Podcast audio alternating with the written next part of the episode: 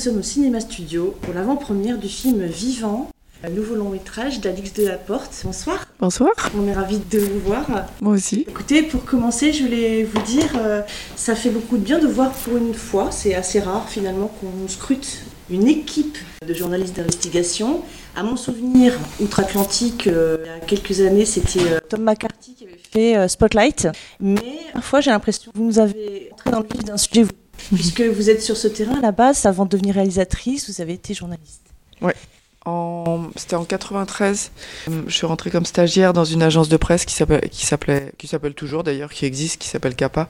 Et je me suis occupée du matériel pour euh, l'émission 24 heures, qui est, voilà, qui est une émission qui a duré 6 ans, qui était faite pour Canal par les gens de Kappa, Canal+.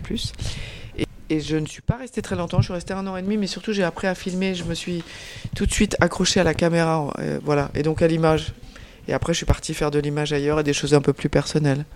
Mais c'est un point de départ pour moi. C'est un point de départ.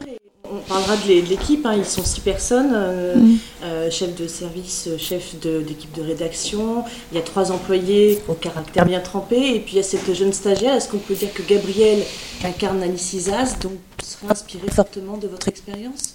Dans vos débuts? Oui, mais en fait on ne se pose pas vraiment la question. Ce qui est intéressant c'est de se dire, en fait être metteur en scène, c'est comme tous les métiers. Si on le prend comme un métier qui permet de gagner sa vie, on fait un film, deux films, trois films, et puis donc on cherche un sujet, et puis tout d'un coup ce sujet apparaît, mais sous forme de quoi? 30 pages. Et je m'interroge jamais sur le fait que c'est lié à ma propre histoire. Ce qui m'intéresse plus, c'est quand même de d'essayer d'entraîner le spectateur dans un monde qu'il connaît pas, ce que vous disiez, dont il n'a pas les codes, et de lui faire découvrir quelque chose. Et ça, ce qui est pas inintéressant, c'est de le faire avec une stagiaire. D'abord, on peut s'identifier. Tout le monde sait ce que c'est qu'être une stagiaire, que ce soit dans une agence de presse ou ailleurs, en fait, dans n'importe quelle euh, société. C'est difficile de trouver sa place. En fait, on réagit. Qu'est-ce qu'on fait euh, À quoi on fait appel? À quelle force on fait appel quand on est stagiaire? Comment on observe les gens? Est-ce qu'on va trop vite? Euh, Pas assez vite? Est-ce que en, fait, c'est une façon géniale de se situer humainement le stage. Parce que ça fait peur en fait au départ. Et il y en a qui vont trop loin il y en a qui savent pas tenir leur place. Au-delà de, de ces reporters il y avait quand même cette notion de qu'est-ce que c'est que trouver sa place dans une équipe. Parce qu'effectivement on a tous fait des stages et on nous a donné une chance et on l'a dans votre film et, et bien sûr aussi par rapport à votre parcours au cinéma est-ce que vous aussi il y a des similitudes par rapport à, votre entrée après dans le cinéma d'avoir aussi saisi d'accéder à ce milieu-là ou pas? Je me suis pas vraiment rendu compte de mon trajet. Je le vois aujourd'hui, presque il me, il me fatigue tellement euh, il est euh, chargé euh, de changements. Mais je me suis jamais dit je vais là, je veux faire ça, je veux faire du cinéma. J'ai pris la caméra, tout d'un coup j'étais accroché par l'image.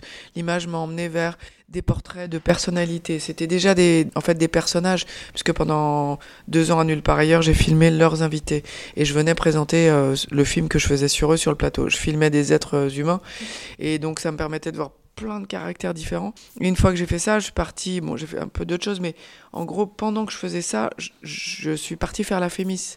Et donc, images, des personnages, le scénario, mais à aucun moment je me suis dit, c'est quelqu'un qui m'avait donné un... Pour mon anniversaire, mon cousin m'a donné une enveloppe dans laquelle il y avait, première fois qu'il y a un stage à la Fémis, de euh, euh, un concours pour le scénario à la Fémis. Et c'était, il avait découpé dans un journal, il me l'avait mis dans une enveloppe. Pour un cadeau d'anniversaire, c'était étrange, mais comme c'était mon cousin que j'aimais beaucoup, je me dis, tiens, c'est un signe quand même. Pourquoi il me donne ça en fait? Pourquoi il pense à moi alors que j'étais en train de filmer euh, et d'apprendre à filmer avec une caméra? Et donc j'y suis allé, j'ai passé le concours, je l'ai eu. Et tout commençait à faire sens. Il y avait l'image, il y avait le scénario, puis après il y a eu Zidane que j'ai filmé pendant trois ans, un personnage aussi, on peut dire. Et ensuite euh, le premier court métrage. Et là, peut-être, je commence à me dire, tiens, je vais peut-être poser ma valise. Vous avez collaboré, co-scénarisé avec euh, Alain Le Henry, c'est pas des moindres quand même. C'est vrai qu'il a travaillé avec Audiard, Arcadie, euh, mm. Varnier, mm. plein, plein de grands cinéastes. Et, comment c'est venu cette écriture ensemble Parce que j'ai ressenti en tout cas, c'est qu'il y avait eu ensemble, vous avez eu énormément à cœur de mettre beaucoup de cœur justement dans les moindres détails de tous ces personnages, de cette équipe de six personnages qui ressemblent à une famille sacerdotale en fait, quelque chose. On voit à quel point ils sont engagés, puis ils ont aussi tous leurs leur, petits défauts et leurs qualités, ça s'harmonise, tout ça. Donc l'ambiance fait quelque chose de très doux, de très agréable dans, dans ces petites tensions toutes simples cette gestion Comment ça s'est passé l'écriture? Parce qu'on sent vraiment que les portraits de personnages étaient euh, un domaine de prédilection, je crois, non? Si je reviens à Capa, j'ai rencontré une famille, puisque c'est des gens qui avaient fait cette émission 24 heures pendant 6 ans ensemble, 6 ans à aller euh, sur un tremblement de terre en, Iran, sur, euh, mais aussi à Paris, dans, un hôpital, mais aussi en Bosnie. Donc, en fait, ça a soudé, ça a créé une famille. Et moi, j'ai observé cette famille.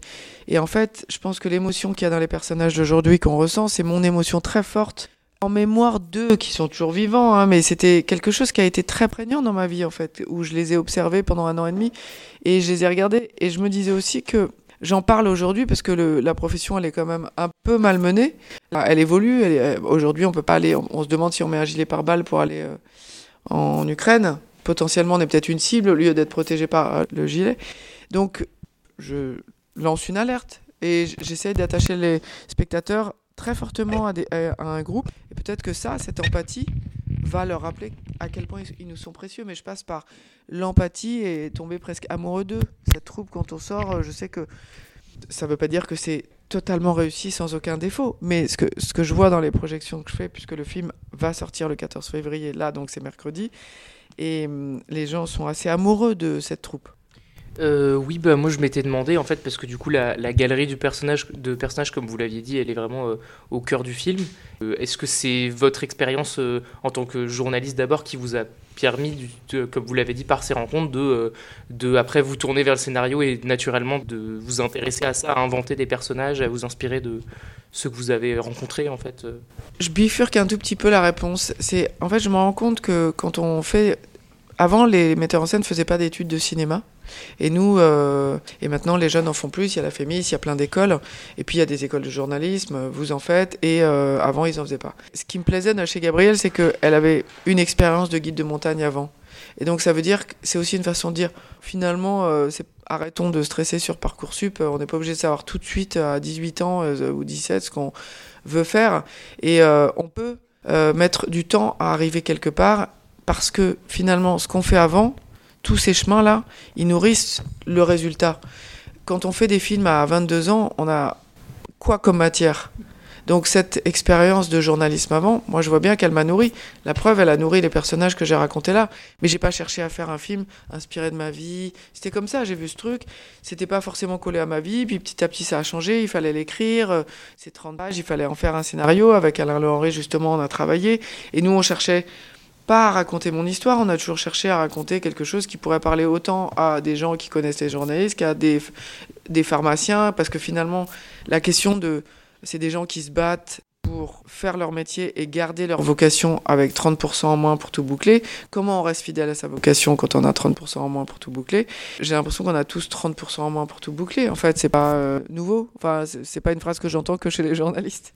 c'est vrai que quand vous disiez tout à l'heure que les, projections pour l'instant qui ont eu lieu, vous avez ressenti que les gens étaient, euh, avaient un attachement tout de suite au personnage.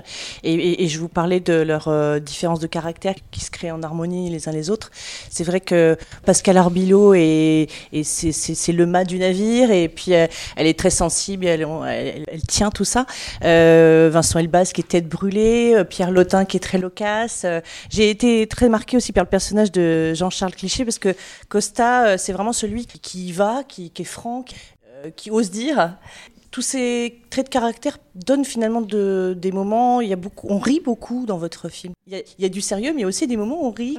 Oui, dans les dialogues. Euh, c'est pas des éclats de rire, c'est pas un film comique, mais c'est vrai qu'il y a euh, des situations, des dialogues comme ça qui donnent du peps et qui ça donne finalement quelque chose de plutôt lumineux, même si on aborde des choses aussi un peu dures quand même. Il y a des séquences un peu dures. oui, et par rapport au fait au titre vivant, au pluriel, hein, vous avez voulu choisir d'ailleurs ce titre aussi pour nous dire que être reporter de terrain, c'est finalement comparable à être un cinéaste. C'est être un cinéaste du vivant. C'est aussi raconter une histoire. Finalement, être un journaliste, c'est déjà un, œil éclairé, un regard, euh, une caméra. Et donc, euh, on est dans une démarche qui est assez proche d'un cinéaste quelque part. Quand on filme une, moi quand je filme une scène, quand je mets en scène euh, une situation, enfin une séquence du film, que je la cherche, que j'arrive et au début je me dis waouh, est-ce que ça va marcher? Est-ce que ça va?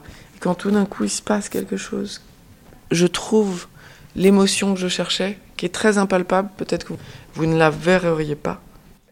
Elle explose en fait, je la reconnais. C'est, je reconnais la vérité. la vérité chez le personnage, elle est donnée par le personnage dans un échange entre un personnage, deux personnages. Mais à un moment de vérité, je pense qu'en en fait, le journaliste, il cherche la même chose. Et quand on reconnaît ça, c'est un moment où on se sent vraiment vivant. Et après, euh, je suis d'accord que c'est ça aussi, ce que vous avez dit. Je pourrais pas reprendre tous vos mots, mais je suis d'accord avec ce que vous venez de dire sur euh, le, le, fait de le cinéma. Il y a un lien entre euh, le fait de filmer du réel et le cinéma. C'est que une quête de vérité. Ouais, c'est ça, c'est la quête de vérité. Mais il y a aussi, c'est beaucoup lié à ce qu'une jeune femme a dit en revenant de reportage c'est qu'elle attendait qu'un truc, c'est de repartir parce qu'en en fait, elle se sentait terriblement vivante. Et c'est ce qu'on remarque chez les journalistes, c'est-à-dire quand on va sur le terrain et qu'on cherche quelque chose, généralement quand ils vont sur les terrains, et c'est pas forcément que les terrains de guerre, ça peut être euh, dans, un, dans une ambulance ou ça peut être euh, dans un conseil des ministres, enfin à la sortie d'un conseil des ministres, on est quand même là pour obtenir quelque chose, et en même temps on est là au moment où l'histoire s'écrit, être là au moment où l'histoire s'écrit, que ce soit en suivant un commando vegan ou euh, encore une fois à la sortie d'un conseil des ministres, on est là où l'histoire s'écrit. Ça, c'est une sensation qui rend, c'est quelque chose qui rend vivant. Et si on est sur un terrain de guerre, euh, la frontière entre la vie et la mort, elle est très ténue. Et donc c'est pour ça que il y a quelque chose où on est transcendé. Les gens eux-mêmes dans les situations de guerre sont transcendés. C'est là où on voit des gens faire des choses qu'on n'imaginerait pas. Il y a celui qui va se planquer dans la cave, mais il y a celui qui grimpe tout en haut et qui va sauver euh, une dizaine d'enfants. Et donc c'est là où, c'est ce qu'elle disait, c'est que là-bas, là-bas, il y a une forme d'adrénaline et une forme de, oui, de sensation d'être très vivant. Est-ce que ça s'est fait euh, naturellement, ce, collectif, au sein du tournage? Enfin, Comment ils se sont euh, trouvés cette... Les comédiens eux-mêmes, ils vous diraient que le, la vérité de la bande, elle passe par l'écriture. Et moi, je dirais, la vérité de la bande, elle passe par l'alchimie entre l'écriture et la proposition de composition du, de l'acteur le talent de l'acteur. On a fait des répétitions. Euh, là où c'est vraiment le choix, c'est que par exemple Vincent Albaz, quand vous le mettez dans un groupe, on a l'impression que c'est votre pote, puisqu'on le connaît depuis toujours en fait, Vincent. Ah, donc euh, Péril jeune, c'est euh, on l'a vu grandir, donc c'est notre pote en fait. Donc il dégage ça, cette familiarité, cette notion d'amitié. Donc déjà il charge. Donc c'est des choses comme ça. Pascal Arbio, elle, elle, nous a aussi bien accompagnés, on la connaît depuis longtemps, on l'a vu dans les petits mouchoirs et même avant, et à la télévision, donc c'est aussi familier, c'est ce choix-là. Et puis c'est aussi un choix de essayer de trouver des acteurs qui jouent, euh, qui peuvent jouer ensemble et qui vont céder et qui vont céder, mais au sens où il y en a un qui est plutôt instinctif, il y en a un qui est plutôt sur le texte. Je sais pas, c'est comme créer une équipe de foot. Enfin, moi j'ai beaucoup écouté mais Jacquet quand il a parlé de l'équipe de France 98, comment il avait choisi ses... C'est quand même 30 jours de tournage, euh, c'est intense, hein, donc euh, avec 6 personnes, il faut que ce soit euh, faut que ce soit solide. Faut pas qu'il y en ait un qui tire la couverture à lui, qui soit en dépression, qui c'est juste il faut avoir une petite troupe bien solide quoi. C'est fabuleux, ouais. Justement, d'ailleurs, que ce soit un, sportif de haut niveau, ou tout à l'heure, là, vous parliez de vos comédiens, le talent des comédiens, et euh, le fait d'être journaliste, de, poser la bonne question, d'être dans l'instant et d'être à fond, d'être passionné. Moi, j'ai relevé cette euh, phrase qui m'a beaucoup plu, parce qu'à un moment, Vincent dit à Gabriel, euh, donc Roche dit à Alice, Isa, tu joues ta vie, pose ta question comme si c'était la seule. Mm. Et je me disais, mais cette phrase nous parle tous, et à mon avis, ô combien encore plus à tous les artistes qui montent sur scène, ou mm. quelqu'un qui. C'est vrai, cet instant comme ça. Mm. Euh, il y, y, a pas mal d'ailleurs de moments. Je parlais des dialogues dans votre film. Hein. Il y a des moments euh, où il y a beaucoup de phrases fortes comme ça, de phrases clés, de un, briquet dans l'ensemble de, de, la discussion, quoi. Mais on les retient en fait, on les retient. Et c'était une remarque, mais c'était pour vous dire que ça m'avait beaucoup plu. ça m'avait beaucoup plu. Euh, ça véhicule ça dans le film aussi, finalement. Même si on est sur le terrain journalistique, on a l'immédiateté des choses, l'urgence. Et, tout à l'heure, vous avez dit, c'est vrai qu'à un moment, ils suivent une équipe du SMUR, comme ils vont aller aussi sur un défilé de haute couture. Euh, et on sent tous ces moments de, speed, où on se joue sa vie. voilà, c'est tout mm. ça aussi le vivant, quoi. Mm. Ouais, totalement. C'est la passion, c'est la vocation, c'est la vocation quand on ressent qu'on est à, sa bonne, à la bonne place, qu'on fait son travail et tout ça. La vocation, ça, c'est, ça nous rend, enfin, c'est exaltant le fait de, Ce métier, il est quand même assez génial. En plus, il est génial s'il si, faut le protéger le sacrifice que ça peut être aussi de faire ce mm. métier dans la, vie privée aussi, qu'on prend, prend un coup, mais comme dans tous les métiers passion aussi, mm. j'ai envie de mm. dire, le cinéma, c'est... Les médecins aussi Les médecins aussi, enfin il y en a plein. Les, voilà, on, recevait Jules Perret pour euh, la ferme des Bertrands il y a, y a, pas longtemps, c'est, pareil, euh, les paysans. Donc vous avez rencontré énormément de, professionnels parce que vous avez, vous avez euh, fait ce, métier-là, mais est-ce que vous vous êtes rendu compte ou pas au fil de vos recherches que ça avait, pas, je dirais pas empiré, mais que ce côté vie privée, vie professionnelle, professionnel est de plus en plus euh, présent euh, parmi les journalistes ou, ça a toujours été euh, le, cas? Alors, j'ai fait une projection il y a une semaine au Balzac à Paris, dans une salle de cinéma, devant des, écoles de des étudiants en école de journalisme. De toute façon, votre génération, on voit arriver quelque chose qui était très nouveau, enfin qui est très nouveau pour moi, c'est cette phrase qui est la qualité de vie. Ce que vous revendiquez, en fait, vous revendiquez je dis pas tout ça, mais vous revendiquez de ne plus faire des horaires qui seraient n'importe quoi. Vous revendiquez d'avoir 35 heures. Mais vous revendiquez quelque chose a, dont on n'a jamais entendu parler. Oui.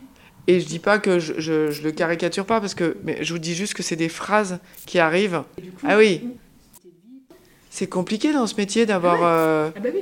Non, mais il y a des règles, il y a le code, c'est qu'il y a le code du travail, il y a tout ça. En fait, c'est ça qui rentre en. Il y a la qualité de vie, mais il y a aussi le cadre du travail, le strict. Mm. Et à un moment donné, s'il y a après des accidents de travail, c'est là où c'est plus compliqué à.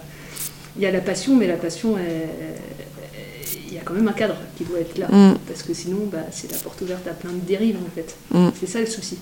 Et je suis consciente que la jeune génération, là, et par contre, il ne faut pas non plus tout accepter de peut-être caprice, je sais pas. Enfin, il y a des choses qui sont louables, il y en a d'autres où. Euh, ah bah la qualité de vie, elle, elle, va beaucoup mieux. Enfin, elle va bien mieux euh, aujourd'hui, puisque justement il y a des horaires, euh, il y a ça, tout va bien en fait. j'aurais pas forcément, j'aurais, j'ai aimé le faire comme je l'ai fait. J'ai jamais compté une heure, mais mais mais je suis contente qu'aujourd'hui, on dise Bon, euh, les gars, euh, en fait, il faut arrêter d'abuser et de dire à tout le monde que c'est génial de faire 10 euh, 000 heures et de ne pas avoir de vie. Ça, j'y crois plus. Les restaurateurs, ils ont fait n'importe quoi avec leurs employés. Maintenant, ils n'ont plus d'employés.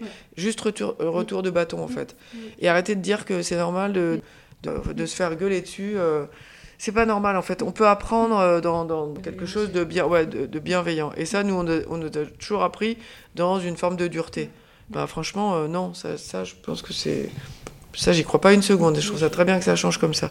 Mais la vie privée des personnages dans le film, elle n'existe pas vraiment. Enfin, en fait, euh, au, tout début du film, quand on voit le personnage sortir de, son bus, on, on, a une suggestion de ce que peut être sa vie en dehors. Et en fait, c'est la seule qu'on aura parce qu'après, tout le long du film, on la voit que en train de travailler. Donc, justement, dans ce film-là, il y a, bien cette démonstration qu'il n'y a pas forcément de place euh, pour sa vie privée. En tout cas, pour ce personnage-là, dans ce contexte. En fait, si vous regardez bien, j'ai quand même trois personnages qui ont à peu près entre 40 et 50, enfin qui sont dans les 40-50. Ces gens-là, ils ont tout donné en fait. Ils ont tout pris. Ils ont aussi connu plus de liberté pour faire ce métier, euh, plus de moyens. Donc, mais ils ont mis plus d'heures en fait, et ils ont mis euh, toute leur vie. Euh, donc, ils sont habitués à, à, ce que la vie de famille, elle soit, elle soit après en fait le travail. Donc, je peux pas inventer une qualité de vie pour des gens qui ont 50 ans. Je peux pas faire, je pars à 17 heures parce que non, ça marche pas en fait. Et donc je raconte aussi un contraste entre euh, euh, des jeunes ou, euh, et, des moins, et des moins jeunes. Eux, ils ont connu ce métier-là comme je l'ai moi observé. Donc quand je l'ai observé, c'est des gens qui allaient, qui partaient de Sydney, qui arrivaient à Paris, qui le lendemain repartaient à Sarajevo, et tout ça pendant six ans. Il y avait quasiment jamais un jour de repos, enfin une nuit avec une excitation énorme et presque une addiction à ça ce qui devient compliqué parce que l'addiction peut se transformer en syndrome post-traumatique. Euh, c'est quand même compliqué de filmer la guerre, euh, filmer les choses difficiles. Aujourd'hui, les jeunes journalistes seront plus protégés de ça, mais ils iront moins facilement sur le terrain. Le métier se précarise beaucoup. Pourquoi, au moment où il se précarise, on va arriver de plus en plus de femmes? Est-ce que ça voudrait dire que les garçons, quand euh, ils gagnent pas assez, ils nous laissent la place? Je sais pas, je m'interroge en fait. Il y a vraiment une précarisation qui va avec l'arrivée, une féminisation du métier. J'ai pas la réponse, j'ai pas encore enquêté, j'ai pas eu le temps. C'est quelqu'un qui m'a dit ça l'autre jour. Est-ce que vous diriez que le travail de l'enquête, euh, de l'émission télévisuelle, du journal, etc., aujourd'hui en France, enfin, qu'est-ce que c'est comparativement aux années nulle part ailleurs que vous avez connues, avec cette liberté de ton, ce côté même des fois complètement déjanté sur certaines émissions? Qu'est-ce que vous en pensez Cette différence comme ça euh, sur 30 ans euh, de l'ère télévisuelle dans le journalisme? Comment on aborde ça et est-ce que ça vous paraît aseptisé à l'heure actuelle ou est-ce qu'il y a toujours de la liberté? J'ai l'impression qu'il y a beaucoup plus de pression financière et que ça contraint quand même un peu euh, les choses. Enfin, qu'il y a, parce qu'il y a des espaces, hein, en fait. Et justement, euh, il y a beaucoup de choses qui se font, euh, que les jeunes inventent pour Sur, faire... euh, sur les réseaux aussi. sur les réseaux, YouTube, Mars euh, Actu, Live Magazine, euh, c'est une façon de faire du journalisme qui est géniale. Et c'est pour ça que moi j'aime pas trop le discours de c'était mieux avant, parce que dans mon film je dis quand même allez-y inventez autre chose. hein. Et une émission euh, faite par des vieux euh, avec euh, le, le nom, la charte, la façon de filmer, c'est lourd en fait. Moi je souhaite pas. Non mais c'est vrai que le, le truc des anciens qu'il faut maintenir à tout prix, oh, bah moi je pense que Pascal Arbio quand euh, ça s'arrête c'est une vraie libération.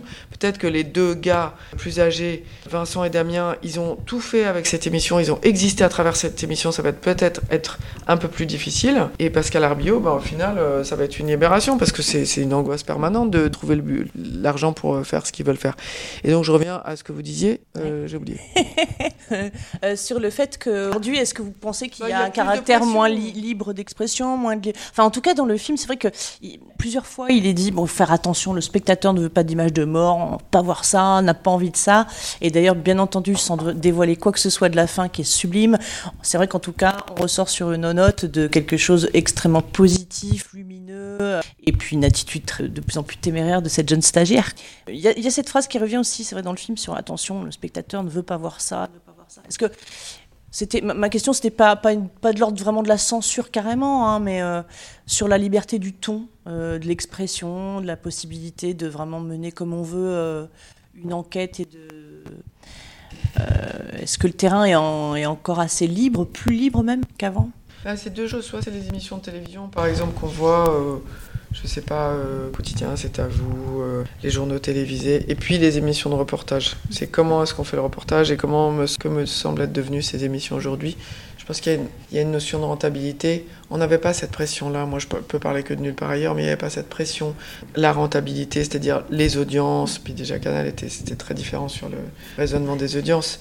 Mais, Mm. euh, mais là, aujourd'hui, euh, c'est euh, à peine l'émission est finie, à peine on sait à combien était le pic, le truc.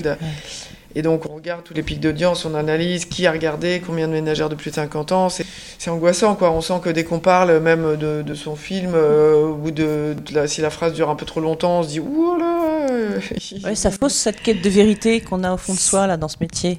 Oui, et en même temps, c'est un endroit où on peut venir parler de, des choses. Donc, il faut qu'on travaille ensemble pour, euh, pour respecter les, quand même les besoins de ces gens-là et pas arriver en disant Bon, bah, moi, je vais parler deux heures de mon truc, alors qu'on sait que deux heures, c'est beaucoup trop. Personne peut, peut s'intéresser deux heures. Vivant, il faut que ce soit dit en sept minutes. Et, et les gens, non, bon, zap comme ça, c'est l'air du temps. Moi, je sais pas, en fait. Je vois juste que. Parce que ça me gêne de dire Ah, nul par ailleurs, mais nul par ailleurs. Il, il faisait aussi n'importe quoi. Enfin, il y avait une espèce de, de profusion de moyens où personne se demandait. euh, d'où ça venait, est-ce qu'il y avait une notion de rentabilité, et puis à un moment du coup ben, on s'est dit ah bah tiens euh, en fait euh, il faut mettre des limites, et ben ils ont commencé à mettre des limites, euh, virer des gens, euh, il y avait une espèce de folie un peu, de, de folie de, de presque de ne plus être en direction du spectateur, d'être dans sa bulle et son propre spectacle et C'est juste que c'est vrai que ça peut manquer parfois. Par Oui. exemple, moi, ayant partie de cette génération qui est grandie avec ce genre, ce genre de, télévi- de télévision, même en- avec les, et, et- et puis même pas connu par ailleurs, même quand on prenait des fois des, les journaux du JT et qu'on mettait Ouais. deux politicards, vous mettiez Pasqua, Bérégovoy avec leur whisky, le cigare en train de s'engueuler ou des trucs. C'était c'était presque folklore, c'était spectaculaire, mais il y avait des moments, enfin vraiment, on regardait quoi. Du coup, on n'avait pas envie de zapper. La télé change en bien et en moins bien, Ouais, puis on selon certains eu. critères. On l'a eu, puis en plus, quand vous dites ça, on l'a eu. Déjà, on a la chance d'avoir vécu ça, mais moi, je trouve que c'est génial, par exemple, d'avoir vu arriver Internet, d'avoir vu arriver les téléphones portables. Il y a des gens qui n'ont qui n'ont jamais vu la bascule. Donc, on l'a. Mais c'est marrant quand vous dites. euh, c'est Pasqua, euh, Bérégovoy, mais c'était quand même aussi euh, les gros machos à l'ancienne. euh, pardon, mais euh, c'est ceux qui mettaient les mots au cul Ouais. à leurs Mm. stagiaires, quoi, Pendant justement. Donc, Gainsbourg euh, flambait le billet de 500 ouais, et tout. ouais, c'est- tout non, ça, moi, c'est Ouais. ouais. En fait, on a gagné, on a perdu. Je suis pas nostalgique du tout, et pourtant, il y a un petit côté chant du cygne, mais mon chant du cygne, il va vers. euh, allez, allez-y, euh, à vous la place. euh. Ça veut pas dire que moi je vous laisserai la place dans le cinéma aux jeunes, parce qu'en fait on va durer et que je vais en, en faire d'autres des, des films. Mais ça va être bien, je suis sûre que ça va être bien. le seul truc qui m'inquiète quand même, c'est ce que je fais comme euh, film quand je prends le train le matin là pour aller à Paris. Ça, franchement, euh, je souhaite ça à personne. Tous et les rangées entières de gens, hein, comme ça. Mais en plus, c'est comme ça. Donc c'est ça, la nuque baissée, c'est la soumission. il y a- C'est flippant. J'ai- euh, Vous avez par deux fois euh, fait travailler en, euh, Grégory Gadebois avec le petit Helm, c'était super. Là, vous avez un casting aussi qui est vraiment super. Moi, je voulais venir euh, quand même. La dernière chose que je voulais aborder avec vous, c'était sur certains autres participants à la technique de votre film, parce que je, je suis de près. J'aime beaucoup le travail de chef décorateur de Nicolas Boiscuyer. Euh, notamment, je sais que dernièrement, il a fait La Baie Pierre, mais il fait toujours des, des tas de films très différents. Et des, des- des- là, pour- en l'occurrence, dans votre film, euh, quelque chose de très authentique, Mm. très travaillé, on le sent. Et puis, ce duo de musique euh, que j'adore, c'est les frères Galperine, Evgeny et Sacha Galperine. Mm. Vous me dites si je me trompe, j'ai trouvé que ça avait apporté dans votre film la, la musique qu'ils ont composée, quelque chose d'une sorte de mélanconirisme. Hein, et une douceur, ils ont toujours un, un- un travail du rythme doux, de quelque chose qui, qui- qui porte le film pas mal, hein, je trouve, dans, dans les émotions et dans toute cette douceur. Evgeny et. Sacha, ils sont vraiment au service des films, ils sont pas au service. Ils ont une, une très forte euh, intelligence de là où il faut mettre la musique. Il s'agit pas que de la faire, mais, mais de savoir où elle doit être. Et dans... C'est vrai que des fois c'est un peu Non. barbant, hein, les films où en continuant de la, Et de la musique, qui- mais les violons à tir larigot, c'est vrai qu'on n'aime pas trop. Non, non, c'est la deuxième Mais- fois que je travaille avec eux, mais je vais Non, mais Evgeny, j'avais, enfin, ado- enfin, ils avaient notamment travaillé avec Médecin de nuit et euh, Ouais. il y a eu Gagarine. Enfin, c'est très Ouais, différent. La à chaque fois, mais on gravité. reconnaît leurs pattes. euh, ouais. Ouais, on Non, non, ils sont pattes. super. Donc voilà, garder tout ce monde-là, hein, ça fait une bonne. Merci. Je suis désolée, on part en tournage là. J'ai dit ok pour te rencontrer, mais j'ai rien promis. Tout le monde veut bosser avec nous, hein. C'est quoi ton truc? Je sais réparer une caméra. Ça, on a des gens pour ça, hein. Allez, Vincent, le rédacteur en chef de l'émission. merci. Je suis chaud là. Bon, on y va? Prends-la avec toi. Batterie Ah, mais vous vous débrouillez, vous passez, hein. Vous rentrez pas sans rien. Ok, on va se démerder. Je peux filmer si tu veux, j'ai la caméra de secours. L'émission, elle est pas que sur la police. Non. Qu'est-ce que vous faites? Je pouvais pas savoir. Tu fermes ta gueule. Un truc à faire, c'est le matos. Concentre-toi là-dessus, putain de merde. Ok, on recommence un peu plus vite. Il y a une attaque à Bangui. Mais là, il y a 128 morts. Un gilet pare-balles? L'international, ça marche plus. On a besoin de rêver, c'est comme ça. Les trois quarts de la planète sont en train de crever, lui, il nous manque du rêve. Qu'est-ce qui se passe Damien s'est fait shooter. Je le cherchais. Je suis contente de te voir. C'est là qu'il s'est pris la balle. Et euh, il a des images? C'est la chaîne qui me demande.